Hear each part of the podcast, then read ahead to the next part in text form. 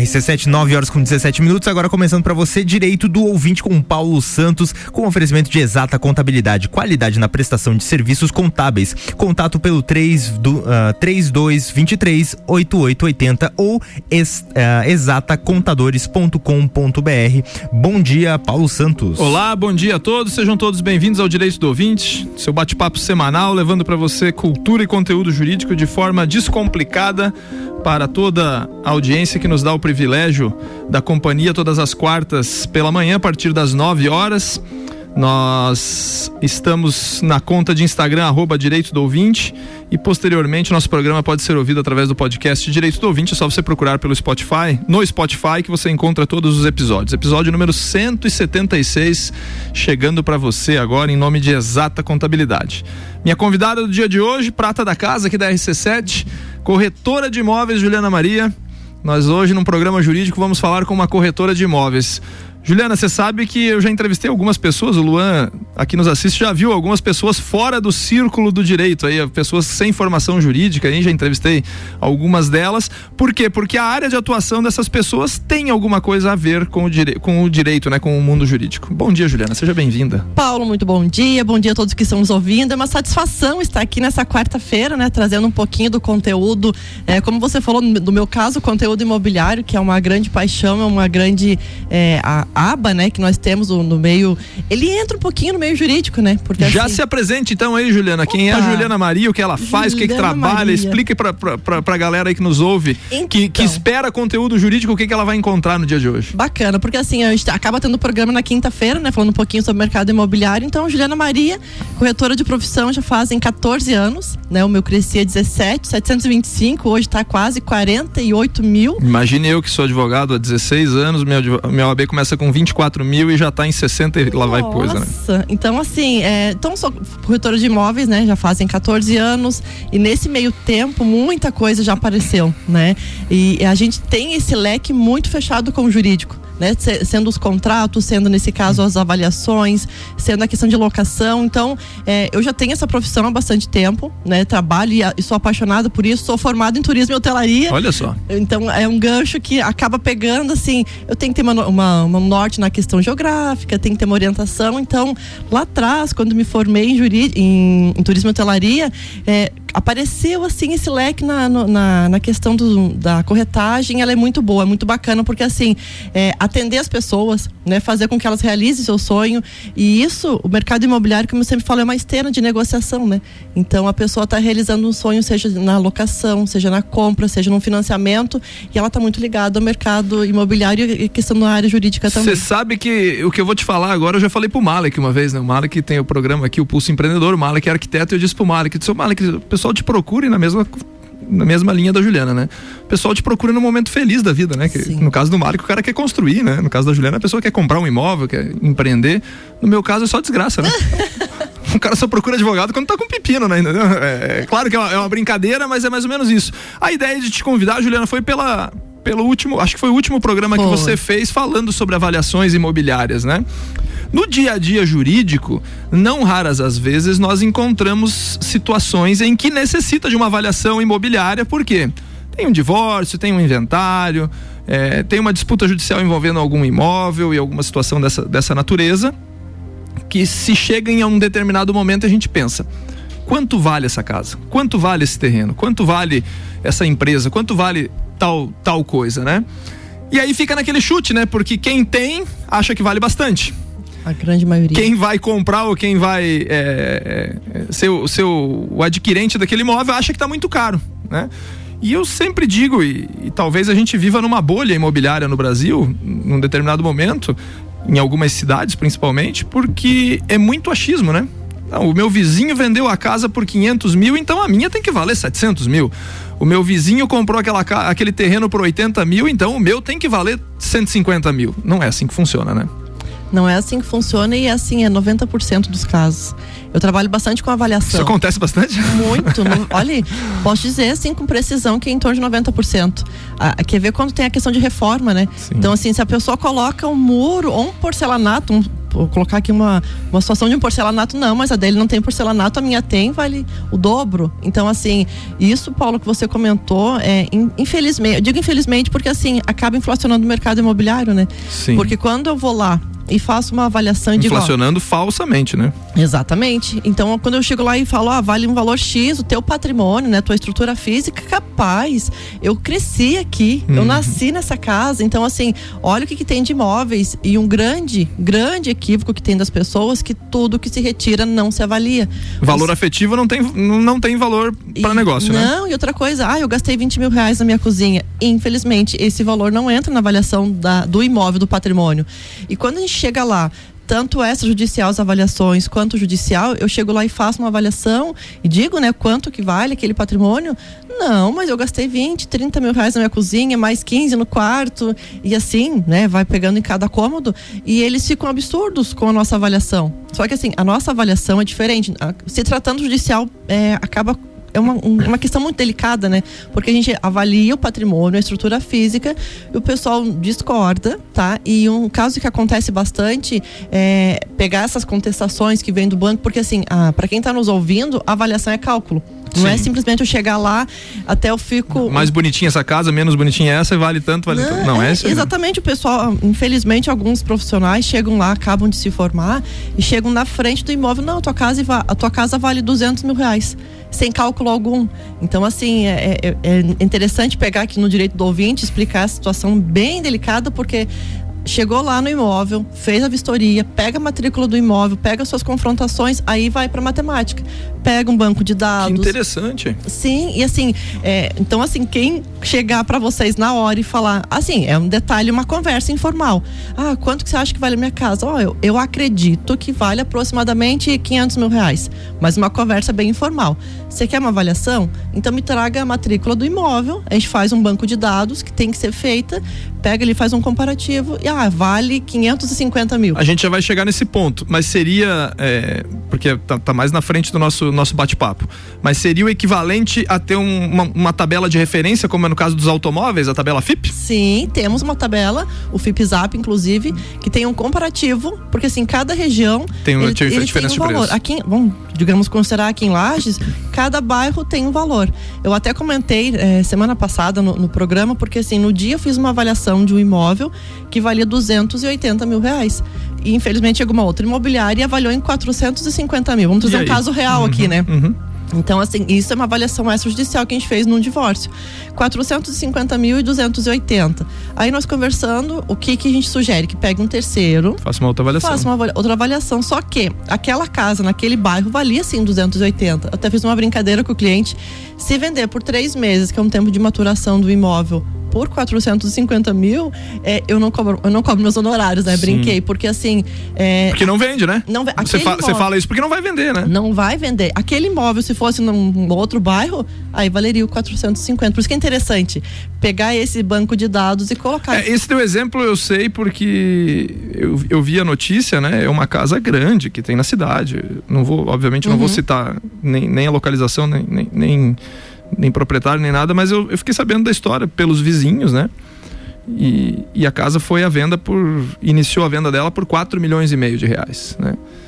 E essa casa está à venda, acho que há uns seis anos mais ou menos, né? E hoje parece que o dono já está vendendo por valor bem inferior e não consegue vender, né? Porque tem outras coisas envolvidas no negócio, né?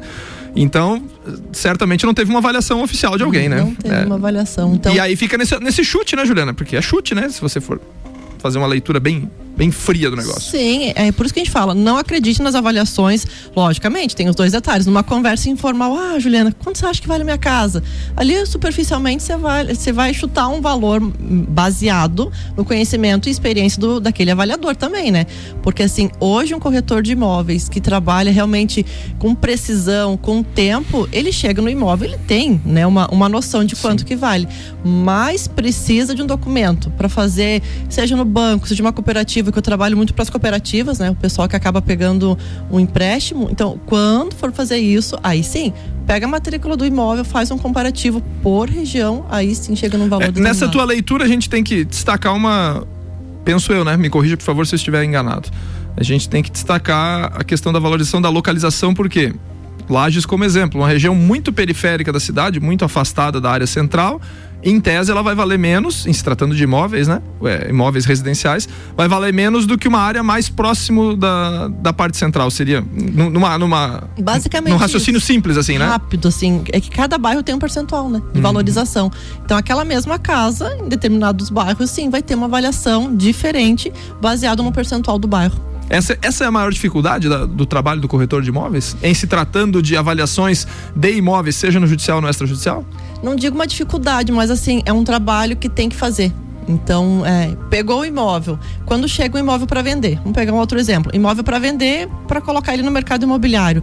É, antes, ela tem sim que fazer avaliação. Tanto que eu sempre friso para os corretores, porque a gente acaba participando das entregas de credenciais dos corretores, né? O primeiro ponto é você ter esse conhecimento para poder avaliar e que cada ponto da região de Lages, ou enfim, cada região da, da cada cidade tem sim um percentual diferente. Aquele mesmo imóvel em, em bairros diferentes tem um valor, né? Ah, acaba sendo diferente. Certo. Então, assim, o corretor de imóveis ele tem que saber avaliar, só que essa avaliação ela é baseada em pesquisa, né? Em, em, dados e em critérios, né? Como você falou. Exatamente. Bom, Juliana, a avaliação extrajudicial, quem pode contratar? Qualquer pessoa.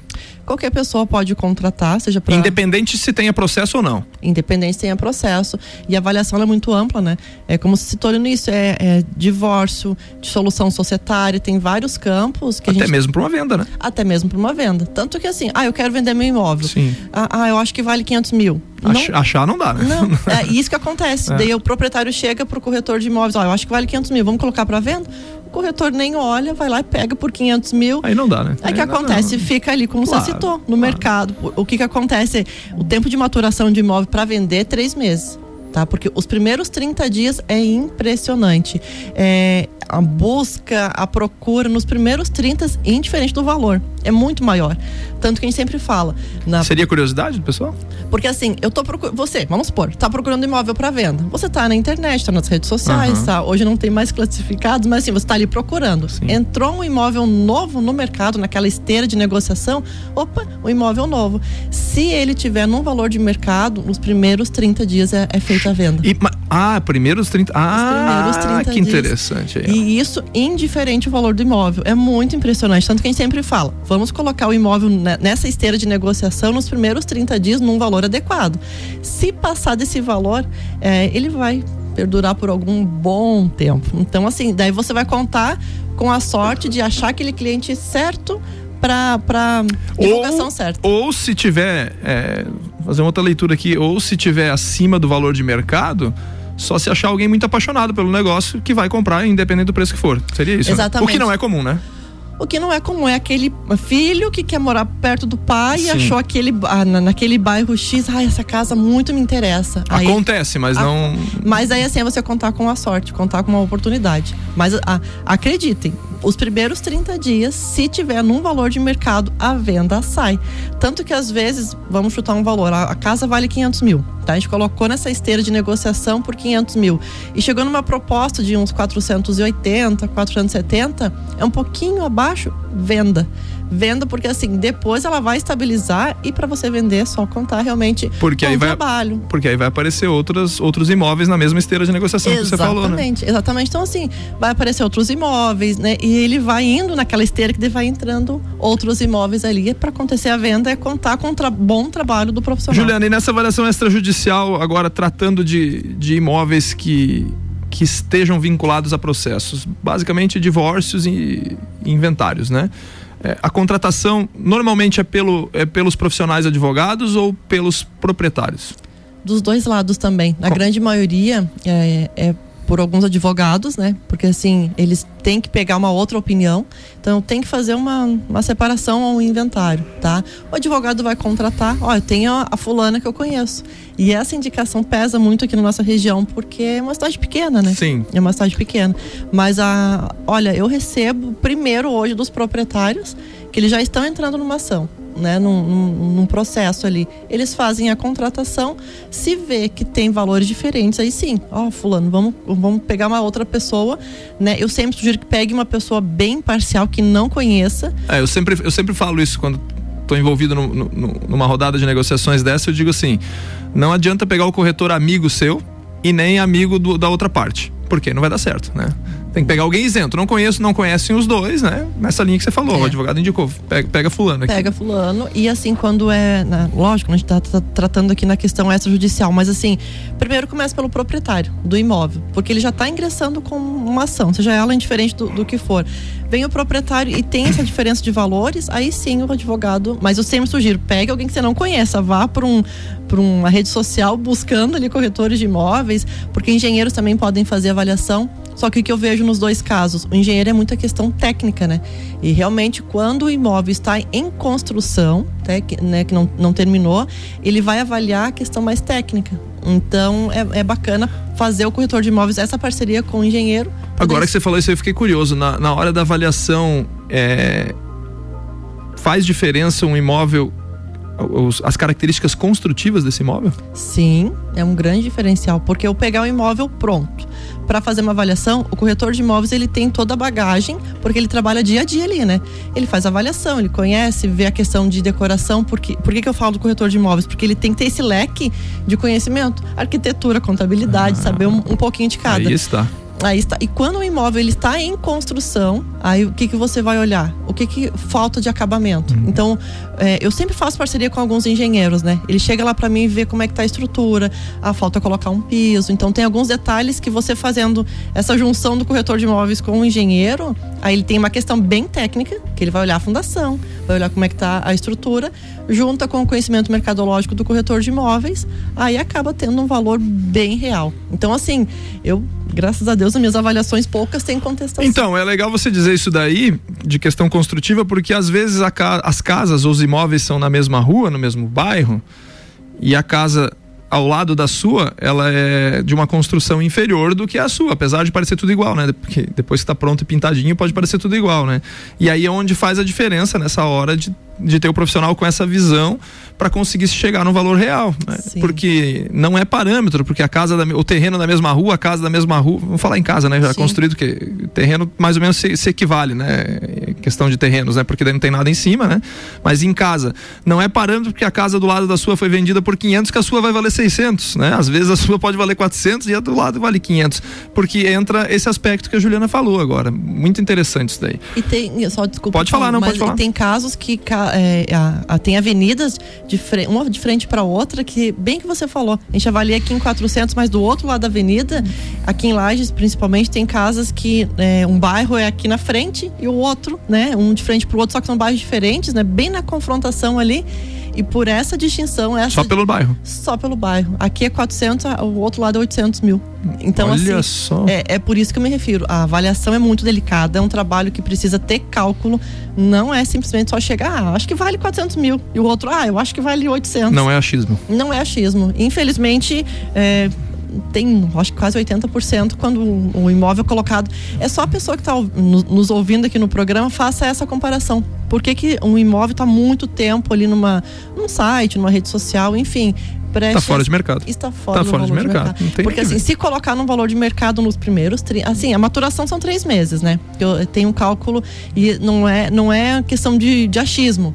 Isso acontece. É, calculou certo nos primeiros 30 dias. E se chegar essa proposta, que seja uns 10, 20% a menos, se não sair perdendo, logicamente, né? O proprietário, é venda. Venda porque ele vai sair ganhando. Muito interessante. Juliana, a avaliação é avaliação judicial. Nós falamos dessa judicial.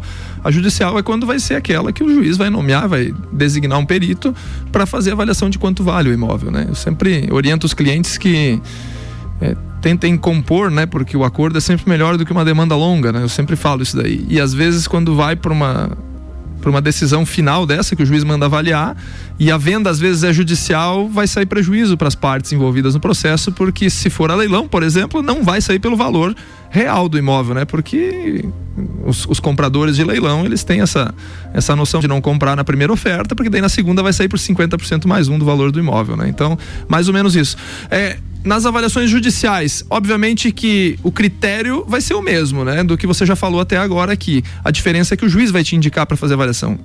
Isso? Isso. O juiz indica ele primeiro pede para você compor os honorários, né? Então Certo. vem um, um documento ali, se a, a pessoa aceita ou não fazer aquela avaliação e já começa pelo valor, que daí, logicamente o, o corretor de imóveis ele, ele é chamado, inclusive nas audiências, então o valor vai ser mais caro. Então Sim. numa extrajudicial eh, você vai cobrar um valor X que tem por uma hora técnica.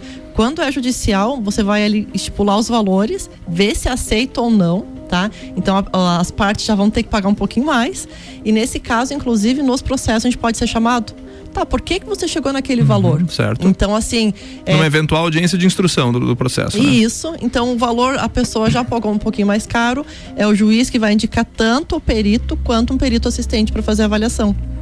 É, a última avaliação que eu fiz judicial, estávamos os advogados, né, das partes, as duas partes, é, o perito, né, que ne- nesse caso eu estava fazendo a avaliação e dois peritos assistentes. Então Cada, vi- cada parte tinha seu perito assistente. tinha um perito assistente que foi designado pelo juiz. Então veja nesse cálculo básico O quanto- custo do negócio. o custo. Hum, então já a gente falo, sabe e fora o tempo, né? Sim, sim, sim. Fora é. o tempo O que poderia ser resolvido com um profissional tinha três envolvidos, né? É. Do, da- da- da- do ramo de corretores imobiliários, Sim, né? então, assim, lógico, depende o, o tipo de processo, se realmente tem uma discussão interna ali, enfim, mas é bem dispendioso a questão dos É valores. porque os oficiais de justiça ele- eles fazem avaliações, né? É, isso faz parte da carreira deles, né? Mas é óbvio que é, e com todo respeito aos, aos oficiais de justiça, tenho vários aqui, são meus amigos, vários já me, já me deram entrevista, já me deram o privilégio da entrevista, mas é, é só um ponto da carreira deles que eles fazem, né? Não, não é um profissional especializado no ramo, né? Então, às vezes a avaliação pode ser diferente do que realmente ela é, né? Então a gente fica com essa, com essa questão, né? Você comentou um ponto bem interessante. Eu sou amiga e já fiz algumas avaliações em parceria com os oficiais. Só que é, alguns, inclusive, já fizeram um curso comigo, né, de, de perito em avaliação. Só que a gente fala o seguinte: eles, até a gente brinca que eles são ninja, né? Porque eles avaliam desde uma casa, que nesse caso, mas avaliam carro, é, outros Ah, é uma objetos. loucura, né? É uma loucura, É, uma né? loucura. Então, assim, é, eu, eu faço algumas parcerias para justamente chegar num valor mais. eu admiro, próximo. eu admiro. Eu também. Porque não é fácil, né? Não é fácil. Imagina, você avaliar quanto que vale um, um carro velho lá daqueles que às vezes está envolvido. Para finalizar, Juliana, nós temos hoje a tabela FIP da Receita Estadual do Estado de Santa Catarina, né? Tabela FIP que a gente conhece para os carros, ela tá também para os terrenos, né? E dá diferença às vezes, né? Dia desses eu fiz um inventário, perguntei para cliente quanto vale o terreno, aí um terreno simples, né? Ah, vale 100 mil reais lá no meu bairro, né? Aí lancei os dados pro ITCMD, veio a avaliação do- da tabela FIP do Estado de Santa Catarina. Para este local, para este endereço, para este bairro, o, o referido imóvel vale 123.842 reais. Eu disse, poxa vida, tabela FIP. né? Mas assim, não era uma diferença é, é, muito gigante, né? É, De que critérios usa esse sistema aí? A inteligência artificial? O que, que é, você sabe? É um banco de dados, por isso que a gente Ah. fala a questão de avaliação. Então, essa tabela FIP, o FIPZAP, né, que a gente utiliza, ela tem uma tabela tá, de dados que ela vai pegando baseado nas vendas que são feitas de cartório, de pesquisa, de tabelionato. Então, é colocado Uma média, então. é, nesse banco de dados, chega a ser numa média. Por que que hoje a gente faz uma avaliação, vai para o cálculo de ITBI, certo? Ali da, na nossa Secretaria de Fiscalização. Ali, ali mesmo, ele já tem os profissionais que têm essa tabela. Por isso que aqui na nossa região, cada bairro tem um percentual, baseado no quê? Nessas vendas que ocorreram. É, é interessante, tem uma, uma, uma startup que ela, enfim, foi lançada em São Paulo. Ele foi em todas as matrículas de um certo bairro. Estou só jogando assim para não, não citar muitos nomes, né? Mas ela pegou um determinado bairro, pegou todas as matrículas, baseado nas informações que tinha lá de venda e criou um banco de dados e chegou num valor de mercado. Então, é o que acontece. É pegar um banco de dados, colocar todos os dados, a metragem, quanto que foi vendido de fato, aí sim para poder É chegar uma no- média, então. É, mas assim, é por Mas isso pode dar diferença, né? E aí é bom ter um profissional para você ter guardado aquilo ali, porque se você informar e lançar esse valor abaixo, em algum dia você vai receber uma cartinha da Receita Estadual, né? E aí, se você tiver uma avaliação do corretor especializado, como é o caso da, da nossa entrevista de hoje, aí você vai poder questionar lá na frente quando você for questionado pela Receita Estadual. recebe.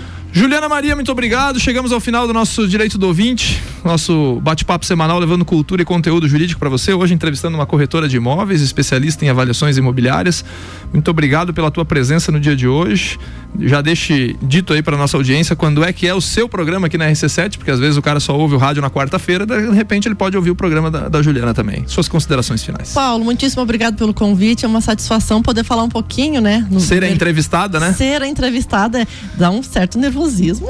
É mais fácil entrevistada que ser entrevistada, isso eu ah, digo. Porque assim, o meu programa é na quinta-feira, que é o homecast da quinta-feira, agora com relação ao horário eleitoral é às 10 horas, é às 10 horas da manhã. Então, assim, obrigada pelo convite, assim, passar um pouquinho dessa a questão da avaliação, né? O caso do tema de hoje, que ele é muito complexo, ele é bem delicado e é uma área que eu adoro. Então, assim, poder fazer, poder estar aqui trazendo um pouquinho desse conteúdo para quem está nos ouvindo na quarta-feira é uma grande satisfação. Obrigada pelo convite. Obrigado a você. A ideia é essa, levar conteúdo jurídico de forma descomplicada. Seja bem-vindo, Fabrício, né? É Fabrício. Fabrício, seja bem-vindo. Hoje o Fabrício está aqui ancorando o programa aqui, a parte técnica para nós. E vá aprendendo aí de, de mundo jurídico, de universo jurídico, você vai ficar craque no negócio. com certeza. Pouco, né? Daqui a pouco tá trabalhando com a gente. Em nome de Exata Contabilidade, encerramos mais um Direito do Ouvinte. Muito obrigado a todos que nos acompanharam e até a próxima quarta-feira. Nove da manhã estaremos aqui de novo com um episódio inédito. Um bom dia, até lá. Ok, RC7, 9 horas com 42 minutos. Você acabou de ouvir o direito do ouvinte com Paulo Santos, com oferecimento de exata contabilidade, qualidade na prestação de serviços e também uh, serviços contábeis. O contato é 32 23 8880 ou exatacontadores.com.br.